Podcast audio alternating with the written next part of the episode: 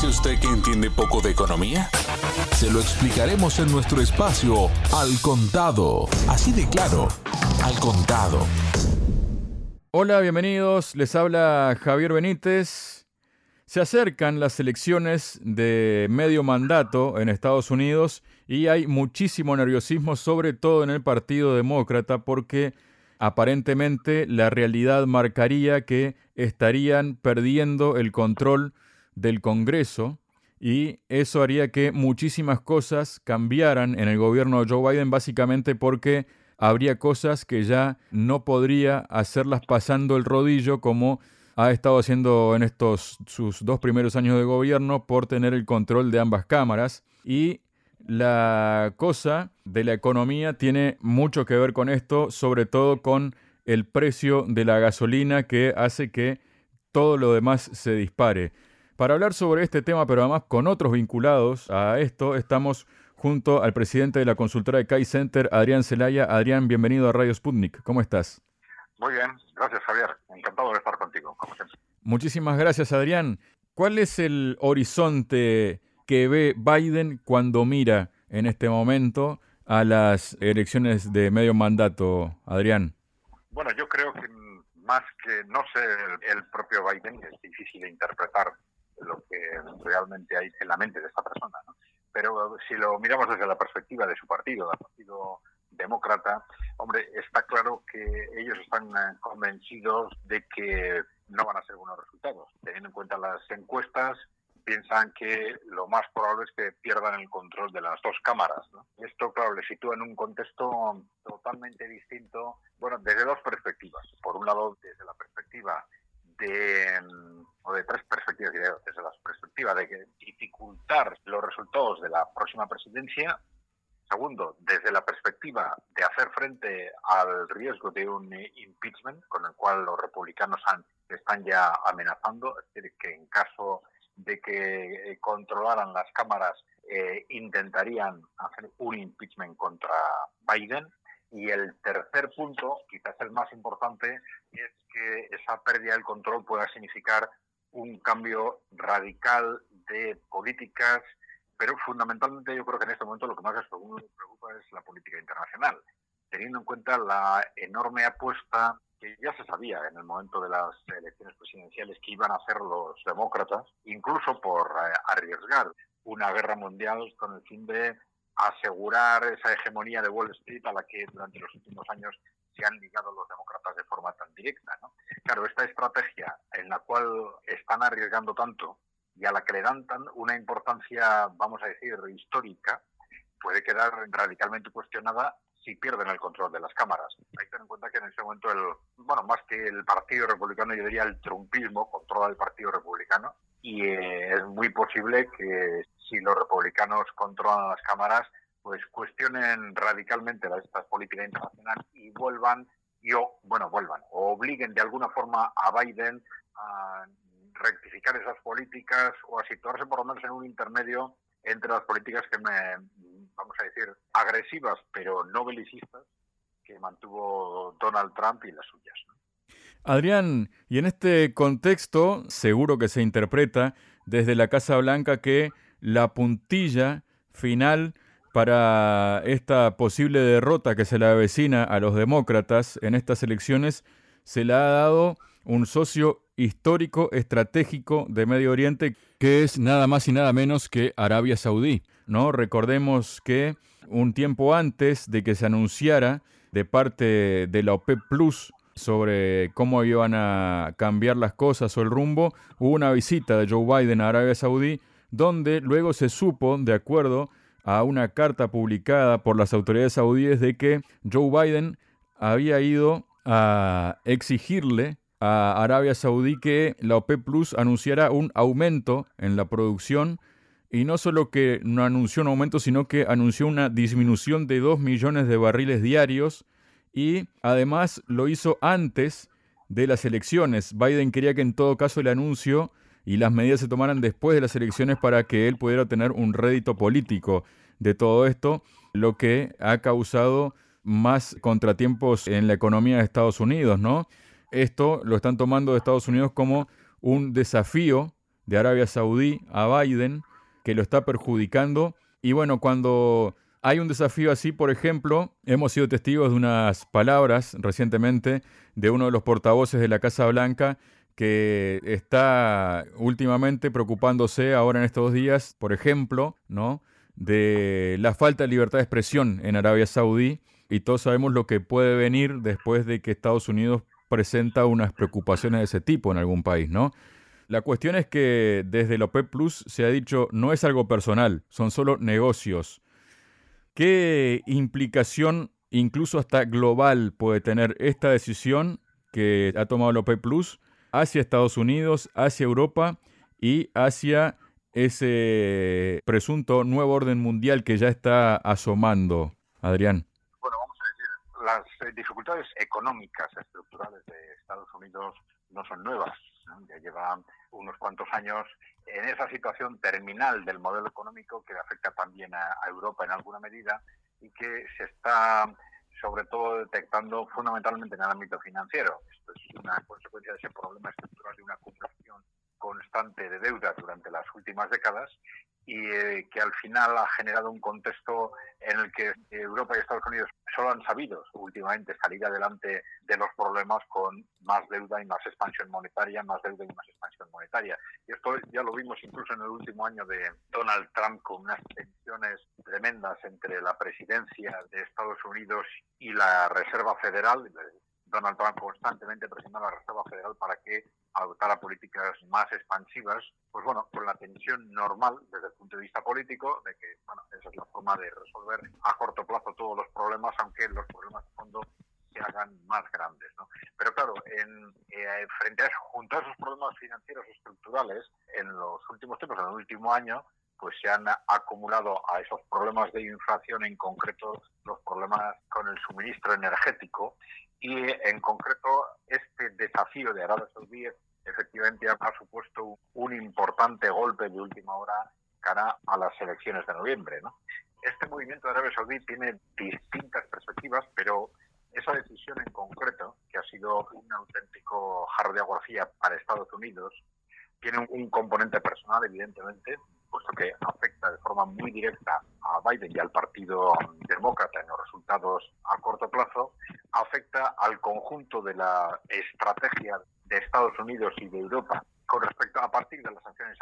anti-Rusia contra Rusia, pero que va más allá, está dentro de la lucha que se ha abierto entre el bloque occidental y el bloque emergente y de los países en desarrollo, pero también es un síntoma muy claro del eh, cambio posicional, de cambio de, posicionamiento de Arabia Saudí dentro de ese contexto. Es decir, en este año, durante los últimos años hemos estado pensando que el mundo iba a avanzar desde una situación unipolar hegemonizada por Wall Street o por las corporaciones que controlan Occidente hacia un mundo multipolar y de pronto, como consecuencia de la dinámica que se ha creado este año con las sanciones contra Rusia y las consecuencias de las mismas, etcétera, nos hemos encontrado con el mundo partido en dos, con un mundo bipolar,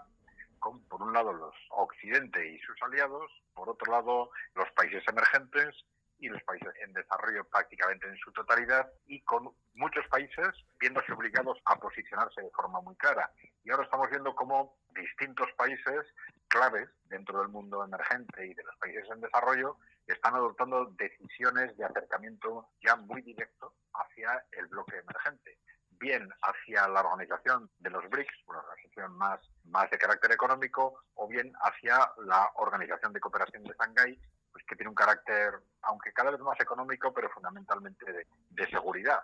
Vemos países clave que han tomado ya decisiones de acercamiento a, a, cualquiera de estas dos organizaciones, como Argentina, como Argelia, Egipto, Irán, incluso de Turquía se está hablando ya cada vez más y de forma muy importante, en este caso, Arabia Saudita. Arabia Saudita ya sabemos que de forma confidencial pues ha estado transmitiendo su voluntad de integrarse en el bloque de los BRICS, solicitar la integración en el bloque de los BRICS, y esto significa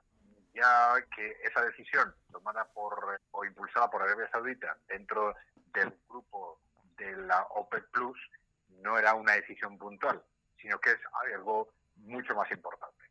Ya se sabía que durante los años de la presidencia de Donald Trump, hubo un muy buen entendimiento personal entre el líder de Arabia Saudita, Bin Salman, y Donald Trump. No se sabía muy bien cuáles podían ser las consecuencias de esto, pero sí parece que esto se ha manifestado, por un lado, en una ruptura radical en las relaciones con un Estados Unidos controlado por el Partido Demócrata y luego por un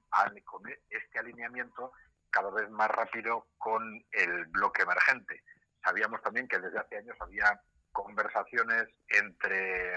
Arabia Saudita y Rusia, incluso entre Arabia Saudita e Irán, intentando con un intento por parte de Arabia Saudita de buscar posibilidades de reposicionarse en las relaciones dentro en sus relaciones dentro del mundo y dentro del propio Oriente Medio, algo que parecía imposible hace muy pocos años. Pero vamos a hablar de las consecuencias económicas de este reposicionamiento, que desde luego van mucho más allá de esa decisión tomada por la OPEP Plus. Hay que tener en cuenta que Arabia Saudita no es cualquier país en este sentido, sino que es un país clave en la economía internacional y clave en concreto en la posición de la economía y en la posición internacional de la economía de Estados Unidos. Recordemos que durante décadas la financiación externa de Estados Unidos se ha basado en lo que se ha denominado el petrodólar, un dólar cuyo valor como moneda fiduciaria, pero ha estado soportado en el carácter de moneda de reserva internacional y ese carácter de moneda de reserva internacional ha estado garantizado porque a través de un acuerdo estratégico entre Estados Unidos y Arabia Saudita, por el cual durante décadas Arabia Saudita se ha comprometido a asegurar que las ventas de su petróleo se formalizaban en dólares y asegurando así el concepto del petrodólar y a cambio Estados Unidos daba garantías de seguridad a Arabia Saudita. Claro, esto ha sido esencial para definir la estructura económica del mundo. El que ahora Arabia Saudita dé ese paso, claro, de alguna forma vamos a decir que pone patas arriba el concepto del petrodólar o amenaza. Vamos a ver estos pasos cómo se dan, con qué cadencia, con qué velocidad, pero amenaza en sí mismo el concepto del petrodólar, amenaza con él el concepto de monedas fiduciarias del dólar y del euro y al final supone un cambio geopolítico radical porque hay que tener en cuenta que con Arabia Saudita de forma menos llamativa pues están moviendo también el conjunto de las monarquías del Golfo. Y estamos viendo cómo esto está reflejando un movimiento de la generalidad de los países emergentes, de la generalidad de los países en, desarrollo, lo estamos viendo en África y en parte también en Latinoamérica, hacia el bloque de los países emergentes liderados por China y Rusia. Este movimiento de Arabia Saudita no es un movimiento cualquiera, evidentemente si Arabia Saudita se ha atrevido a hacerlo es también porque están apostando por ese nuevo contexto, por un nuevo contexto en el que los países emergentes tienen un peso creciente y en el que muy probablemente han tenido ya garantías de protección por parte de Rusia o de, o de China o de los dos en un contexto anterior jamás se hubieran atrevido a tomar semejante decisión frente a un Estados Unidos que no hubiera dudado dos minutos en invadirle para asegurar el mantenimiento del sistema del petrodólar. Pero claro, esto ahora, ahora no sucede precisamente porque, sin ninguna duda, Arabia Saudita está contando con esa protección de seguridad y, evidentemente, nos encontramos ante un cambio realmente histórico desde el punto de vista del conjunto de la economía internacional. Luego tenemos, Adrián, que se ha conocido hace un par de semanas que Estados Unidos ha anunciado nuevas reglas para prohibir la exportación de semiconductores a China, pero además la cosa no se quedó ahí porque además vetan contratar personal de Estados Unidos a las empresas chinas de chips, esto que recrudece esta otra guerra de los semiconductores, ¿no? ¿Esto en qué puede derivar? ¿Qué medidas podría tomar China y cómo podría terminar para Estados Unidos esto? No es fácil valorar exactamente cuáles pueden ser las repercusiones en la medida en que hay decisiones y actuaciones que se están desarrollando de forma secreta o confidencial. En particular, se sabe que China dispone de estos semiconductores de alta tecnología que Estados Unidos cuyo acceso le quiere prohibir eh, o le está prohibiendo Estados Unidos. Es decir, de manera informal se sabe que China ha utilizado esos semiconductores, por ejemplo, en la minería de Bitcoin. Esto se detectó hace unos meses. Y lo que no se sabe muy bien es si esa utilización va a ser suficiente para que China pueda hacer un uso industrial de esa tecnología o en qué medida puede haber algún tipo de protecciones jurídicas, de patentes, etcétera. Un tema un, tanto oscuro, pero de cualquier forma esto sí no es muy revelador desde el punto de vista de las estrategias básicas que está asumiendo, que está adoptando tanto Estados Unidos como Europa frente al reto de China y al reto de los países emergentes. Es decir, ante, vamos a decir, el reto de países que se van acercando económicamente, tecnológicamente, etcétera, en lugar de adoptar una posición positiva, una posición positiva que sería, bueno, estos países están avanzando, si queremos mantener una distancia con respecto a ellos, vamos a acelerar nuestro esfuerzo en inversión productiva, vamos a acelerar nuestro esfuerzo en I+D, vamos a poner los medios para mantener esa distancia yendo nosotros también hacia adelante. ¿no? Pero claro, en lugar de esto, ¿qué es lo que ha hecho Occidente? Pues al contrario, reaccionar atacando, ¿no? atacando y destruyendo, destruyendo, intentando destruir por lo menos, con sanciones, guerras comerciales, bloqueos, intentando al final incluso por vía de medidas de golpes de Estado, desestabilización política, etcétera. Claro, esto es algo, algo clave. Yo creo que nos estamos jugando el futuro del mundo con esto.